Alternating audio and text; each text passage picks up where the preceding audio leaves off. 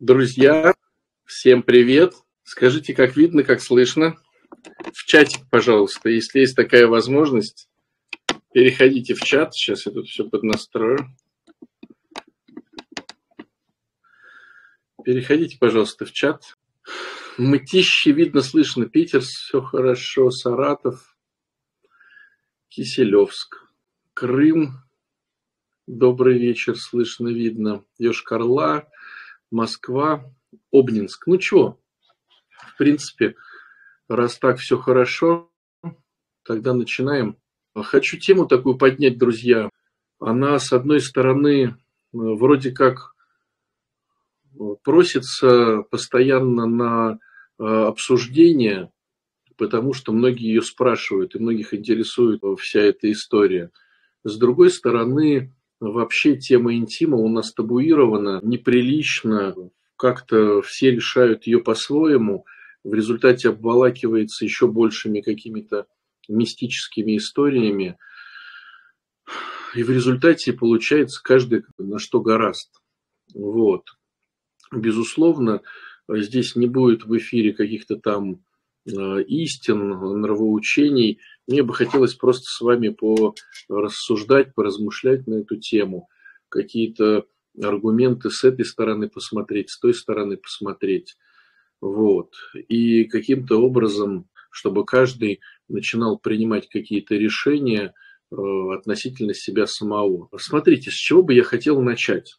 Э, первое, мне бы хотелось показать, скажем так, естественность, естественность того процесса, что человек э, до брака, в браке хочет э, получить э, интим.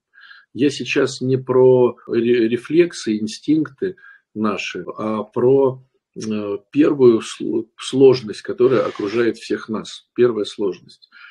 Она заключается в том, что наш биологический возраст – и наш э, психологический возраст, и наш э, социальный возраст имеют разную направленность. Поэтому происходит первая такая сложность, такая запутанность. Э, в чем идея? Идея вся заключается в том, что изначально, если мы посмотрим на историю там, давнишнюю, там, тысячу лет назад, две тысячи лет назад, 500 лет назад, ну, на то, как, когда формировалась вообще э, вся внутренняя составляющая человека. Да? Вот она формируется, формируется, эволюционирует, эволюционирует, опять формируется. То получалось, что человек в среднем выдавали замуж или женили где-то в лет 14, плюс-минус. То есть, если мы посмотрим на историю, там, не знаю, 200 лет назад и дальше, то вот девочка, которая у которой начинается менструальный цикл, она уже является кандидатом в, в депутаты, да, кандидатом в замужество. Э, мальчики тоже быстро взрослеют, ну, скажем так, для нас быстро взрослеют, да, для нашей эпохи, и они уже являются кормильцами, защитниками, и вот они начинают как-то свой путь. То есть мы берем отметку 14 лет. И потом вот наша цивилизация уже более такая развитая, она э, имеет одну интересную вещь. Взросление происходит все позже, позже и позже. Получается, что в какой-то момент взросление происходит где-то в 16 лет, потом в 18 лет. Ну, на моем, на, в моей жизни, да, на моем жизненном пути, я помню еще фильмы, э, где после военные фильмы, где человек 18 лет, вот он в армию призывается, он уже взрослый, то есть с ним считаются, вот он употребляет алкоголь, вот, он такой прям защитник Родины, пошел, значит, защищать Родину, он взрослый, 18 лет. Если вспомнить, опять же, на моем жизненном пути отца моего, который, ну, скажем так, на лет 25 старше меня – то там уже сдвинулось э, взросление к 20 годам. То есть человек, пришедший с армии в 20 лет, вот он уже считался э, взросляком. вот он уже шел на работу, с ним считались как со взрослым, вот он пришел с армии, он организовывал семью, вот, ну, как бы взрослый человек. Это значит э, мой отец, да. Когда я дошел до этого возраста, то бишь еще через 25 лет после моего отца, то взросление считалось, закончил институт. То есть в институт поступали там в 18 лет, и получалось 19, 20, 21, 22. Ну, где-то, если считать, что 5 лет учится человек, вот где-то в 22, в 23 это уже взрослый человек. Вот, я помню по себе, что вот в институте учишься и понимаешь, что сейчас заканчивается институт, и нужно будет вот жениться, э, выходить замуж кому-то, рожать детей, э, отлепляться от родителей. Те деньги, которые в институте зарабатывались, их можно было тратить на себя, вот, а здесь уже вот семья. Вот 22-23 года. Если мы смотрим дальше на 25 лет еще, да, вот уже в наше время, то это где-то 25-27 лет. То есть вот в 25 человек взрослый, вот, вот в 27. А, до этого пока еще такой неоперившийся, маленький, а, такой несмышленый. Понятное дело, что не все, а в общей массе. Но все-таки 25-27 лет. То есть получается, что э, есть биологический возраст, в котором все вот э, так вот заточено пятью тысячу лет. Пять тысяч лет как-то все оно жило такими правилами. А потом происходит вот наше время, где-то примерно 100 лет назад, 150, когда происходит разница между возрастом биологическим и возрастом психологическим. Вот. И на все это еще влияет социальный возраст. То есть социальный возраст говорит о том, что в 20 еще маленький человек. Социальный возраст говорит о том, что заниматься э, сексом до совершеннолетия может быть правонарушением. Если взрослый человек занимается как бы с ребенком, да, вот ребенок там типа 15 лет, да, э, это социальная такая уже ну, установка, это может караться законом. То есть получается, что привмешиваются еще и социальные нормы, которые нам что-то диктуют. Социальные нормы Запада, допустим, говорят о том, что человек где-то до 40 лет строит свою карьеру. И только после 40 лет ребята, ребятам уместно начать э, думать о семье. Вот. У нас пока э, это не совсем развитая история, может только в больших городах – но в принципе все к тому же идет. То есть психологический возраст, биологический и социальный, они начинают идти не в, в таком в трио красивом, а как-то вот идут по-разному. А с чем это связано? Ну, вернее, что это имеет? Это имеет то, что по биологии мы уже хотим заниматься сексом вот уже вовсю с 14 лет, грубо говоря. И можем по большому счету уже организовывать какие-то семьи. А по психологическому и социальному мы это можем делать намного-намного э, позже. И вот здесь вот возникает какая-то сложная штука, с которой все начинают как-то сопротивляться, потому что э, тут еще вносится планка духовного роста. То есть есть еще у людей, которые стремятся, э, значит, духовно как-то расти, тут еще входит еще критерий духовности. И вот есть 15-летний подросток, у которого там все дымит из ушей, э, он еще, он уже вроде как бы должен быть женат, но он женат не может быть, потому что он еще ребенок, а по социалке он вообще еще э, дитё, и в результате получается, что он хочет, но не может э, социально, но, и не, но хочет вроде как даже психологически, но, ну, в общем, получается такой, такая заморочка. Приводит это к тому, что человек начинает заниматься мастурбацией до лет там, 25. Э, это, опять же, обществом э, религиозным идет в конфронтацию, что ты не должен этим заниматься, вот он борется как-то что-то, и в результате э, имеем то, что мы имеем. То есть я сейчас не хочу в данном размышлении сказать, что плохо, а что хорошо. Я просто вот ну, привожу такие моменты, почему это происходит. Вот. И одно дело, когда религиозное общество с этим столкнулось в 15 веке, допустим, да, когда выходили замуж там, и женились в 14 лет, а другое лет дело, когда сейчас, да, вот он до 25 лет будет каким-то образом ходить, ныть э, и вот что-то там свое творить. Мы его будем за это ругать, э, отлучать от причастия, как-то грозить пальцем, и вот, вот эта вся вот история идет. Следующий момент. Что происходит дальше с нашими, вернее, не дальше, рассмотрим еще раз эту ситуацию немного по-другому, только с гормональной точки зрения.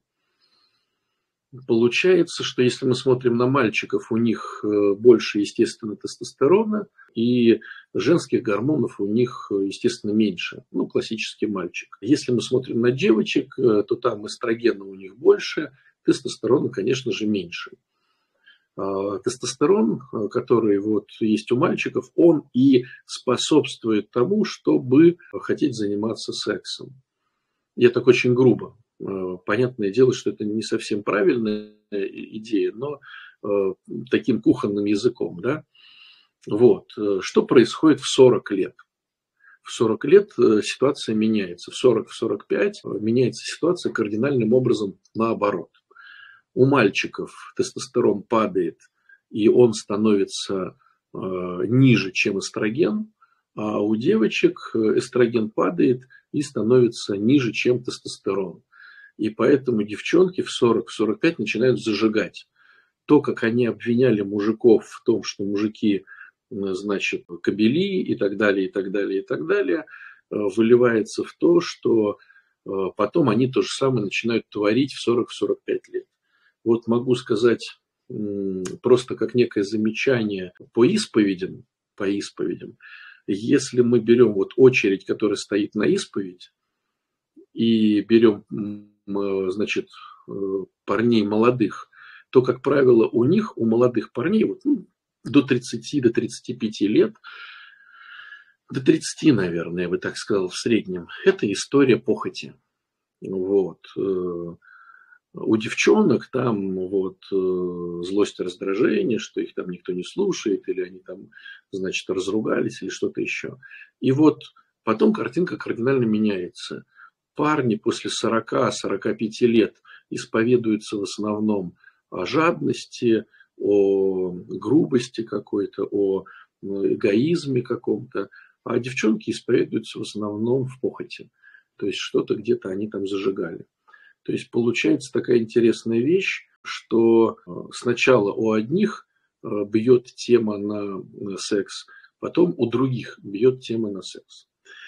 Потом можно еще рассмотреть эту ситуацию немножко еще другим способом. Способом таким, что вот когда парней обвиняют в том, что, ну, говорят, парням только это и надо, да, вот парни, они заточены на интиме, парни вот постоянно хотят э, секса. Интерес заключается в том, ну, говорят, как правило, про животных, да, вот сравнивают э, с животными парней. Но хитрость заключается в том, что если посмотреть на девчонок до брака, то есть если так получилось, что девчонка там 20, 25, 30 лет, ну еще до брака, то найти девственницу э, почти невозможно. Они попадаются как э, действительно такие э, очень редкие экземпляры. И получается такая хитрая штука, что парней обвиняют в том, что они не животные, хотя девчонки ведут себя не хуже, не лучше, и, в принципе, также занимаются сексом, просто есть какая-то, ну, такая некая социальная, что ли, такая вещь. Парни кобели, хотя парни занимаются сексом с девчонками, а не между собой. И каждый парень, который побежал заниматься сексом, он побежал заниматься сексом с женщиной в основном, да. Поэтому говорить, что вот эти хотят, а вот эти не хотят, здесь тоже такая интересная штука, ну, сложная. Кого-то обвинять, кого-то не обвинять. Вот. А, это я к чему хочу так вот начать наш разговор? А, только к тому, что когда бушует а, гормональный фон, то очень сложно оставаться в рамках своего социума и своей духовности. Если мы говорим о молодых, то там духовностью еще не пахнет, потому что духовность, она как некий сталагмит или сталактит, она капельками, э, маленькими капельками любви, которые у нас иногда получаются, маленькими капельками искренней молитвы, которые у нас иногда получаются, маленькими капельками каких-то искренних размышлений. Вот оно набивает вот эту вот маленькую сталагмитинку или сталактитинку, которые даже не становятся так, таковыми, а это просто ну, за лет там 20-30 усердных духовных упражнений показываются как некие маленькие какие-то бугорочки. Даже это не вырастает в что-то красивое. Это маленькие бугорочки. И получается, что и получается такая интересная штука, что когда мы говорим о молодых, то ну, обвинять их в том, что их религиозный голос очень слабый, ну, это странно, потому что, потому что он еще слабый, он еще не натренированный.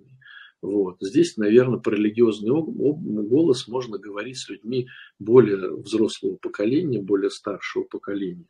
Но здесь происходит такая интересная штука. Очень часто, очень часто вопрос задают, как правило, женщины.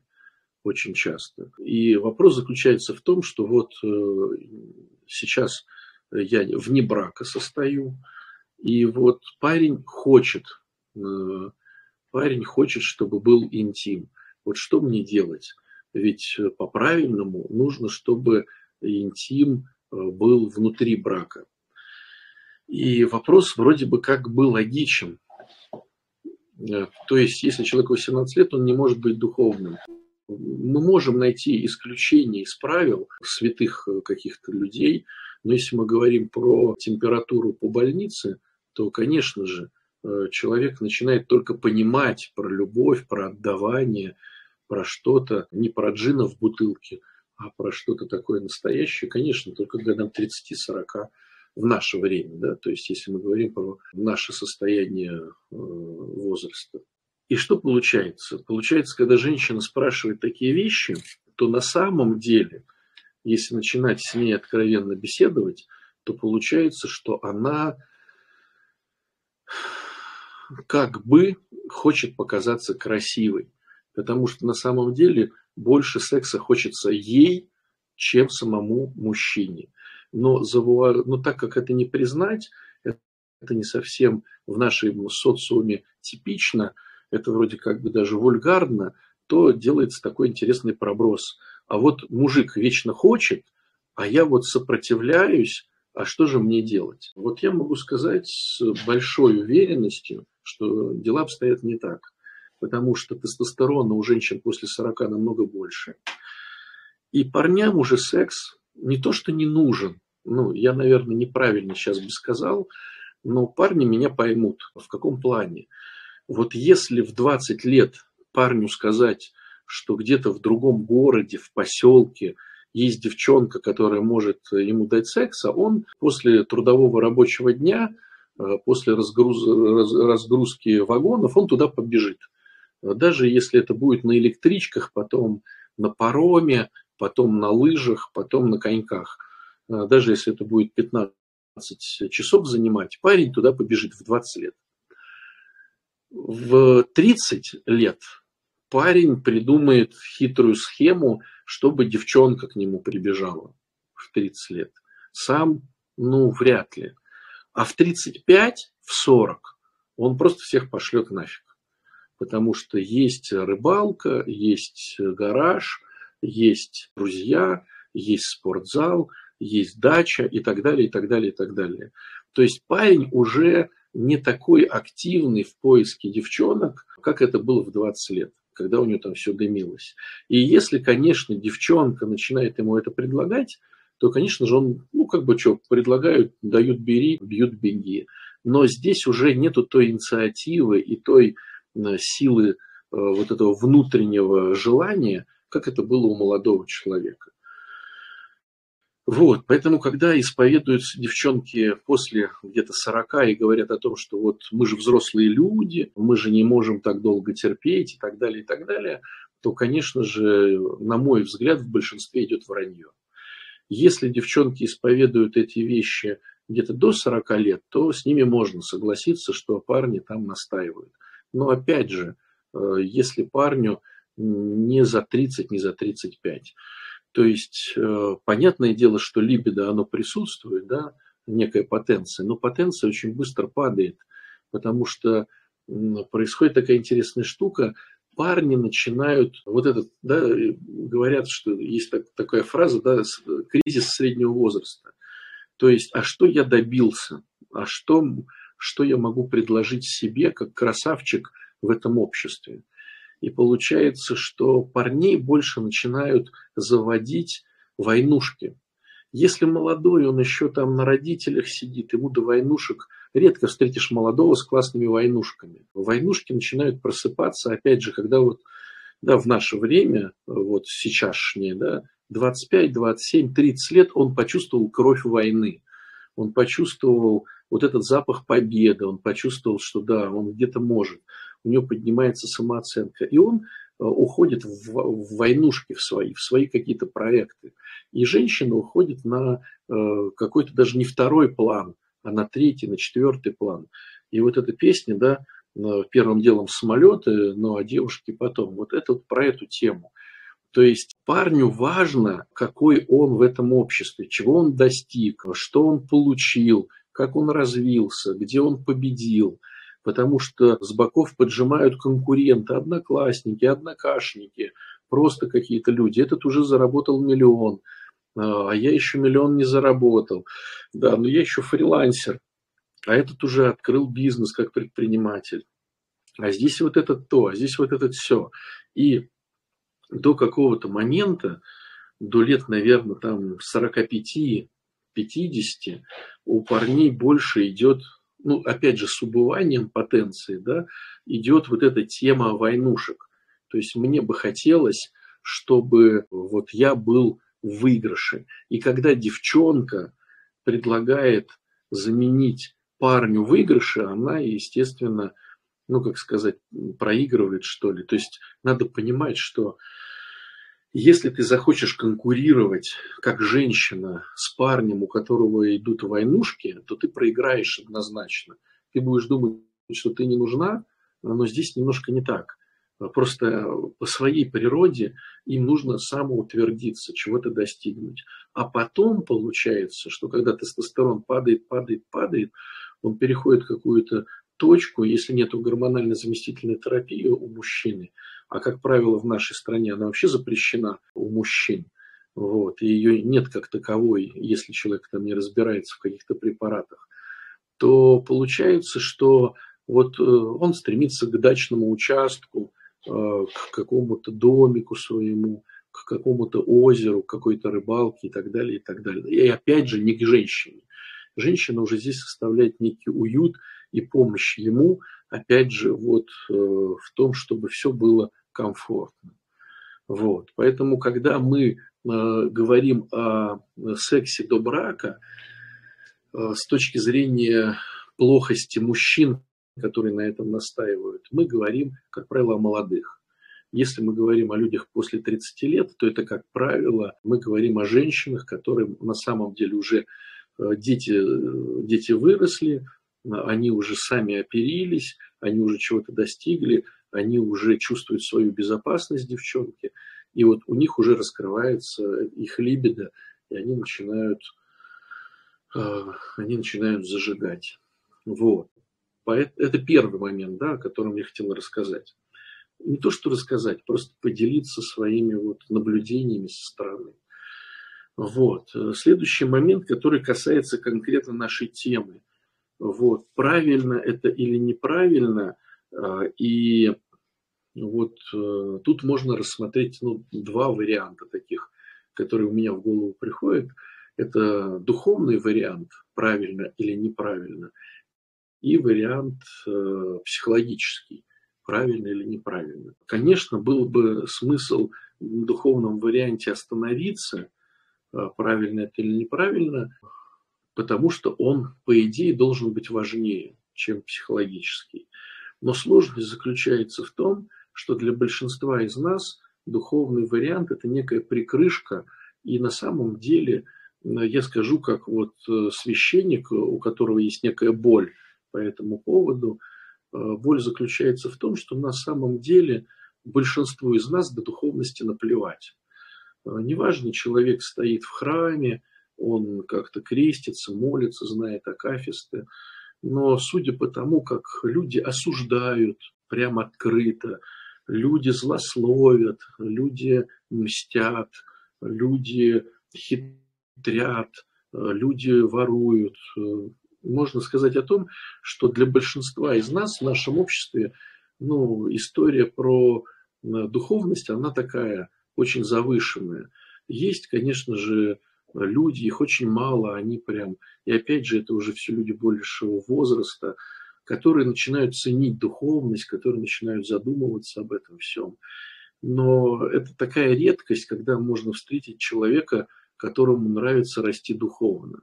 То есть это вот, ну, вот есть такая некая статистика, э, которая все ставит вроде как на свои места, хотя, конечно же, она грустная.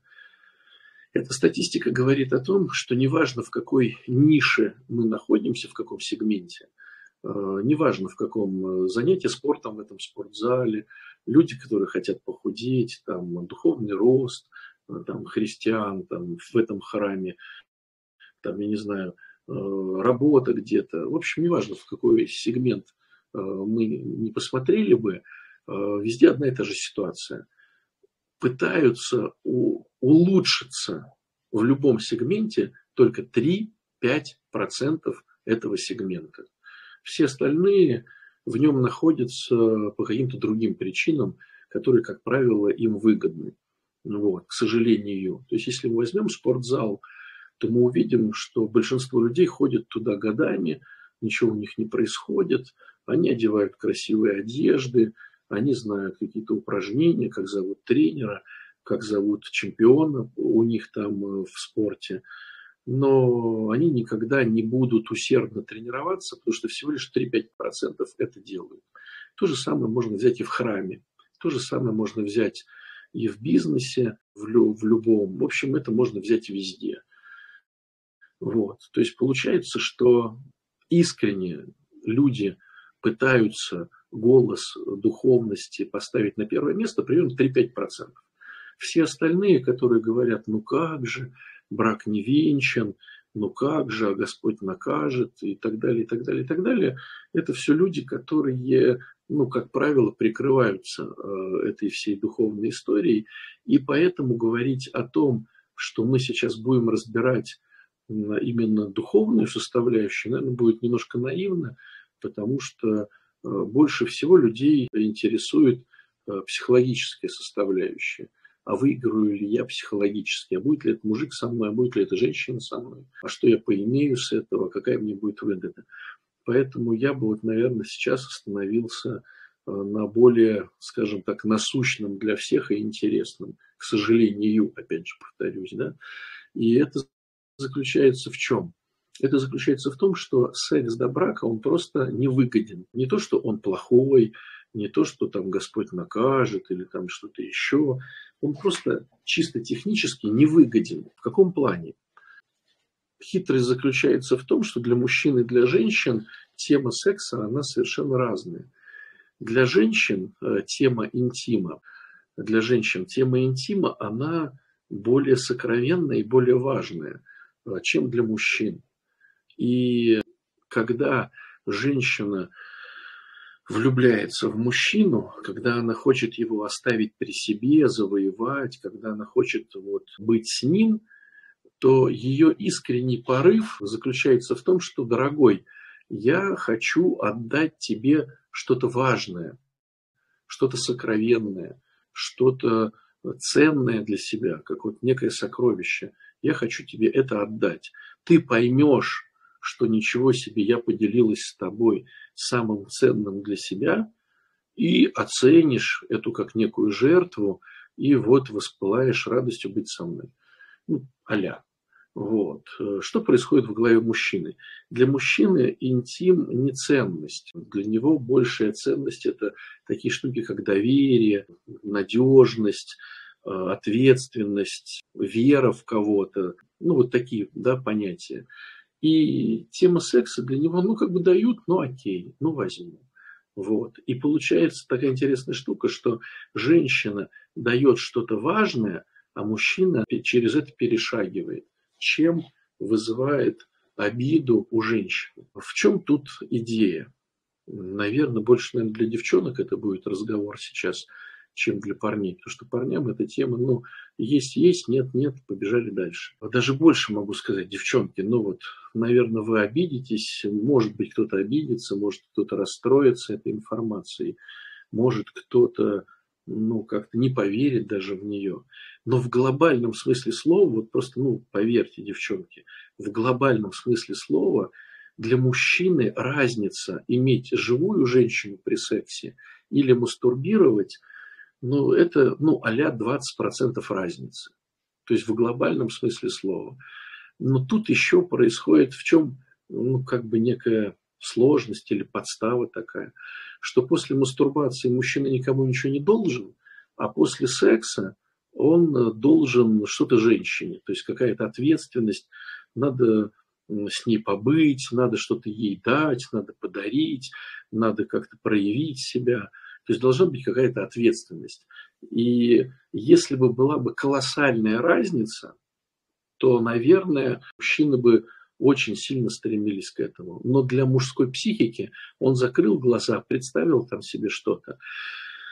И ну, не то, что это одно и то же, но в глобальном смысле слова супер разницы нету. Это первый момент. Второй момент тоже очень важный. Мужчина очень быстро привыкает к плоти своей женщины. Очень быстро. Какая бы женщина ни была, э, как бы она ни была подходящая по его внутреннему состоянию. Там один любит пышных, другой любит худеньких, третий любит там такого цвета, четвертый такого цвета, да, кто-то черненьких, кто-то беленьких. Но даже если ты полностью совпадаешь в этих всех параметрах, то у мужчины происходит колоссально быстрое привыкание к плоти своей женщины. И нету, скажем так, шансов конкурировать с его привыканием. Конечно, можно. Это разбирается уже потом на сессиях с женатыми людьми, замужними, когда происходят какие-то сюрпризы, когда происходят какие-то вот, ну, ну, то есть вот это уже, как сказать, это уже искусство уметь себя обманывать, чтобы не привыкать. Но в глобальном смысле слова э, привыкание происходит очень быстро, как ни печально. Вот. И что с этим делать, да, есть выходы из этой всей ситуации. Вот у нас через неделю, для кого будет интересно более глубоко погрузиться в эту тему, у нас будет интенсив идти две недели. Он будет называться «Счастливая женщина», и он будет, он будет показывать именно глубину, как с этой, вот с этой проблемой работать. Что же делать, чтобы мужчина не привыкал. Вот. Это на следующей неделе. Да? А сегодня в чем смысл? Э, смысл в том, что женщина, отдавая свое сокровенное, не отдает свое сокровенное с точки зрения мужчины. Этого не происходит. Вот. И тут есть такая интересная штука. Почему мужики, как правило, оставляют женщин или разочаровываются в них э, после вот темы интима? Э, хитрость заключается в том, что мы все с вами, и мужчины, и женщины, ищем э, в отношениях как бы две составляющие. Анализируем или не анализируем, размышляем или нет, но все равно э, мы будем искать две составляющие, хотим мы этого или не хотим. Одна составляющая – мы ищем личность, с которой интересно. Другая составляющая – мы ищем мужчину или женщину. Да? с, которым, с которой интересно. И что происходит? Если личности как таковой интересной нету, а мужчина рассуждает таким образом, с паршивой овцы хоть, хоть как это самое, да, клок шерсти, хоть шерсти клок. То есть, ну да, личность неинтересная, с ней неинтересно, ну хотя бы секс возьму. Вот. То есть происходит какая интересная штука. Вы как женщины уже есть. И вам для того, чтобы стать интересной для мужчины, в принципе, особо ничего не нужно.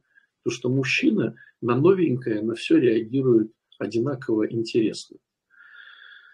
А вот стать личностью – это сложно потому что это надо читать, это надо куда-то ходить, это надо о чем-то размышлять, это надо где-то учиться. В личность вплетается всегда духовность, с которой надо работать. То есть стать интересной личностью очень сложно. А быть женщиной, ну вот я женщина, я мужчина, тут ничего сложного в этом нет. И поэтому, так как э, большинство женщин не формируются как интересные, как личности, то мужчина разочаровывается в интиме, а встретить интересную личность э, происходит разочарование, и мужчина вообще сливается.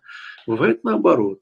Бывает, женщина поднаторела в себе как личность, вот, как личность поднаторела, действительно развивается, куда-то ходит, чем-то занимается, но не преуспела как женщина. Мужчина э, первый раз с ней побыл и остается с ней уже как с другом, потому что с личностью интересно, а как с женщиной неинтересно.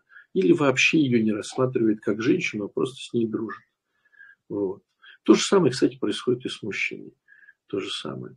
Вот. То есть э, к чему э, мысль? Мысль к тому, что многие женщины очень большую ресурсную свою составляющую тратят на развитие женщины в себе. То есть э, ходят в спортзал, там маникюры, педикюры, голова, прическа, груди, ну, то есть вот в эту всю историю, массажи, и тратят на это почти всю свою ресурсность, то есть время, деньги, силы. Но почти никто не развивается как личность. А личность, она важнее для мужика, чем, женщина, чем женственность. Потому что к женственности мужчина быстро привыкает, а к личности очень сложно привыкнуть, потому что личность, она ну, многообразна, она глубока, и можно всегда и всегда находить что-то новое э, в личности своей женщины. Вот.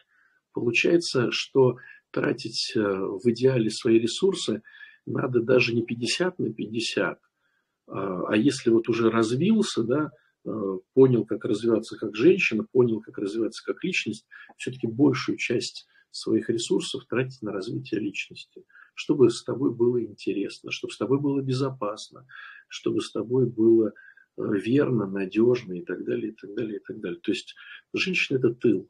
Если женщина не умеет быть классным тыловиком, если мужчина понимает, что в тылу э, что-то как-то плохо, и женщина может воткнуть в спину нож, то ну, сама по сущности такая, да, ненадежная, то, конечно же, он ей не заинтересуется.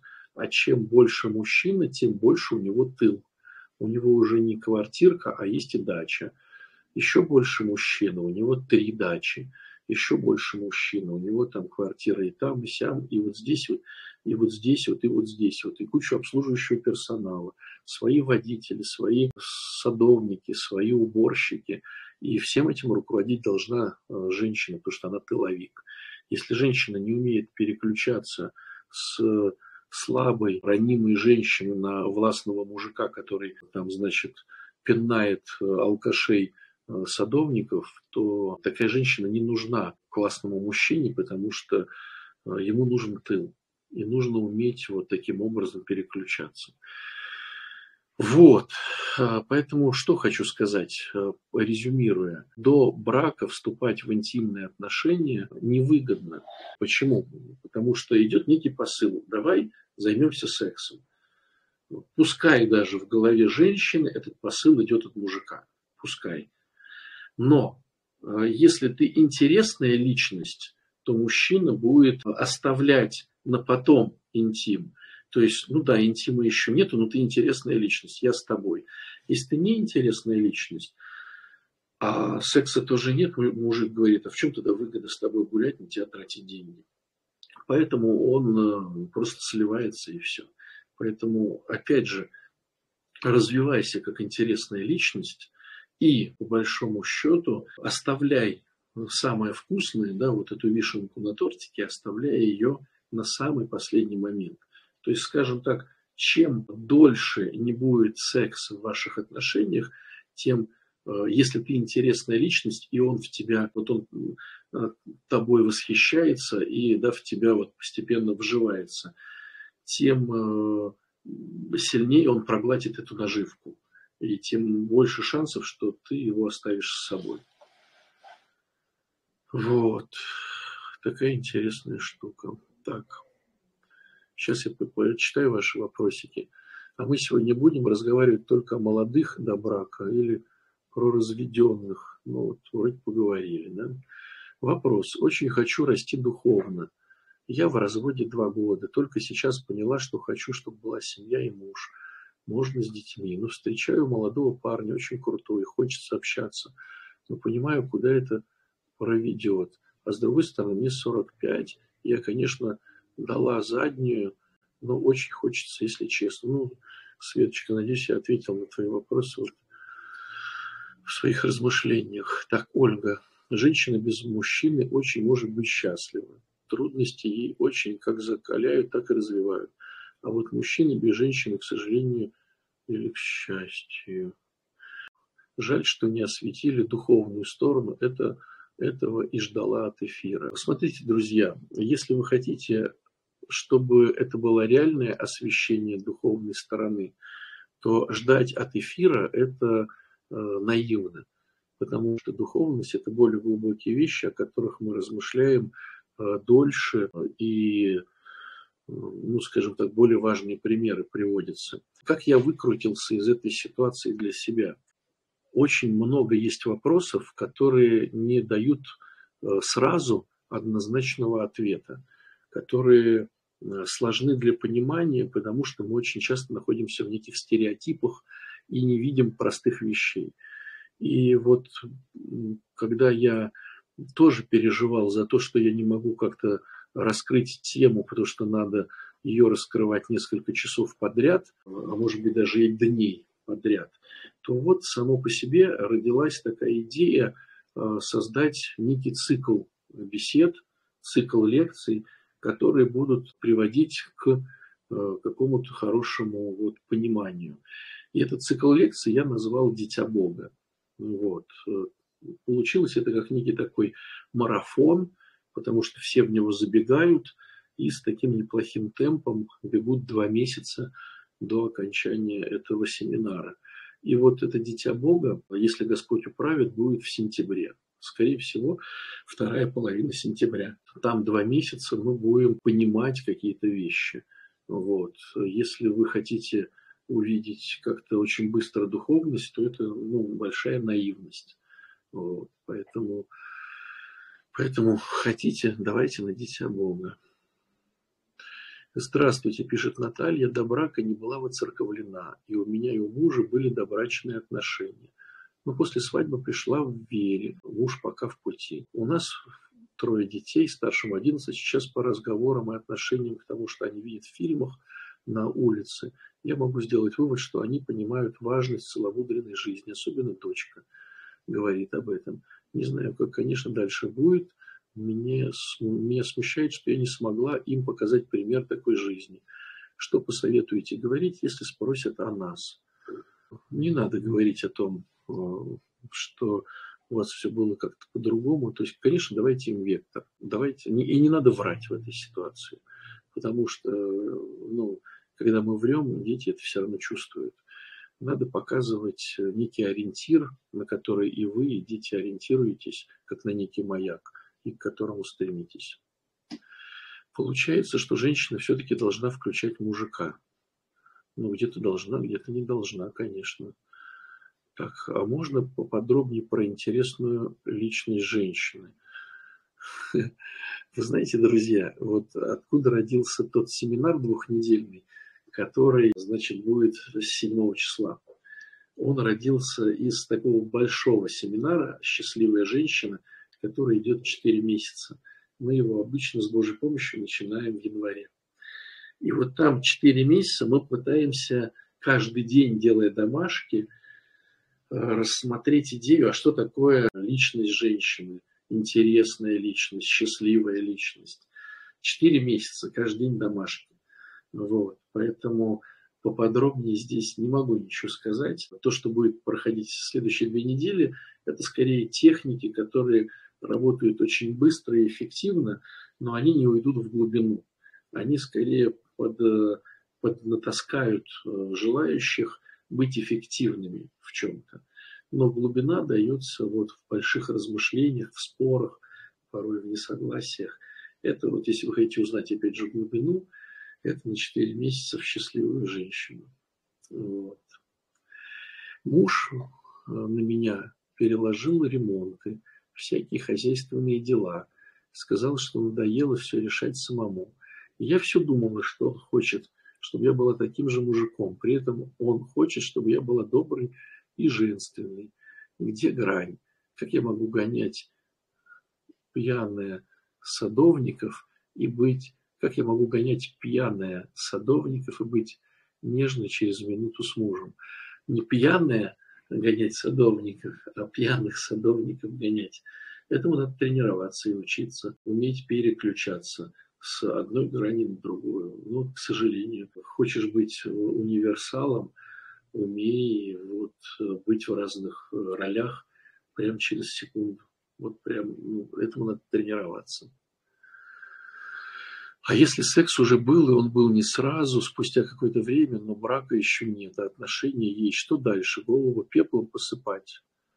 Нет, э, это картинка ну, обычная для большинства людей. Просто она невыгодная, получается, для тебя. Вот. Но раз произошло, то уже произошло, как говорится, тут уже ничего не, не попишешь. Вопрос только в том, что э, если ты не не, если ты не интересная сама по себе, то был секс, не было секса, все равно от тебя свалят. Вот, поэтому пеплом-то нет смысла уже посыпать голову. Вот. Развивайся просто, развивайся, поднимай свою ресурсоемкость. Вот, становись более шикарной женщиной, шикарным человеком. Вот. И тогда э, этот или другой человек обязательно тебя заметит и уже не захочет от тебя уходить. Какая разница в возрасте между мужчиной и женщиной лучше всего подходит для брака? Слушайте, я слышал разные варианты. Я могу сказать только по своему опыту, вот опыту своих прихожан. Ну вот возраст 20 лет, мне кажется, он такой. 15-20 это уже многовато. То, что я видел. То есть, безусловно, вы мне, наверное, можете сказать, что есть люди, которые как-то живут душа в душу в таких вот возрастных градациях, но говорю просто про вот то, что я, кого я исповедовал, кого я консультировал, с кем я встречался, за кем наблюдал. Вот э, разница 15 лет уже, на мой взгляд, у этих людей всегда была критичной. Наверное, вот даже после 10 лет уже критичная. Понятно, что бывают исключения. Один развился, другой не развился. Но я бы брал, наверное, историю Э, до 10 лет, наверное, так. А, Елена спрашивает, то есть стань личностью, сдерживай либидо, пока становишься, у него уже тестостерон снизился, и он свалил на рыбалку. А то со своими гормонами стой и думай, а что дальше со всем этим делать. слушала от вас, что мужчина вообще не должен прикасаться к женщине до брака. Что, слышала от вас, что мужчина вообще не должен прикасаться к женщине до брака. Что вы под этим подразумеваете, кроме секса? Э, я не слышал такой штуки, что мужчина не должен прикасаться к женщине до брака. Вот, поэтому ну, не знаю, как ответить на этот вопрос. А, может, ты просто поняла меня не, не совсем корректно, или я, может, так не выразился некорректно. Я понимаю всю эту техническую сторону, но, правда, я очень хочу понять духовную сторону. Почему, вступая в интимные отношения с любимым человеком, я совершаю грех, равный убийству? Маюсь без причастия уже несколько месяцев. собираюсь вот ехать поработать в монастырь. Пусть очень долгий вопрос. Вопрос истории нашей культуры, вопрос духовенства, которое в этом всем дает какие-то рекомендации, вопрос с нравственной точки зрения. Ну, милости просим на дитя Бога. А если уже живем интимной жизнью с парнем, но мы понимаем, что это неправильно, но по-другому не получается, но жениться он не готов. Как поступать? Вот ты и попала, Анечка, в эту всю историю. То есть жениться он, то есть брать ответственность он не хочет, а пользоваться тобой он хочет. Ну, то есть ты уже попала в такой некий тупик, где мужчина показывает, что он э, не готов брать за тебя ответственность. А потом придет такая история. Слушай, я бы на тебе и женился, но ты старовато. Вот. Так, так, так. Отец Александр, некоторые батюшки трактуют позицию церкви по поводу целомудрия до брака, как первый поцелуй должен быть после венчания – а до этого просто гулять и общаться. Хочется узнать вашу позицию как священника, какие рамки встречаются до брака. То есть, насколько позволительна близость физическая между парнем и девушкой до брака. Заранее благодарю. Давайте вот я на этот вопрос отвечу и закрою уже наш эфир, потому что сейчас начнется очень интересный эфир, если кому-то интересно, в адреналине. Там наши кураторы крыльев, Илья и Антон будут рассказывать интересные вещи. Но я вот эту тему э, ну, договорю. Значит, смотрите, в чем выгода? Выгода э, не ходить парням и девчонкам даже за руку и не целоваться до э, какого-то момента. Почему? Потому что всегда нужна конкурирующая среда. Если ты только берешься за руку, то это говорит о том, что это уже твой мальчик или твоя девочка. И если ты еще дальше ищешь кого-то, то нелогично уже с ним тоже ходить за ручку или целоваться. Если ты не э, целуешься и не берешь за руку, ты можешь и с этим гулять, и с этим гулять, и с этим гулять. И каждый понимает, что там нету никакого интима.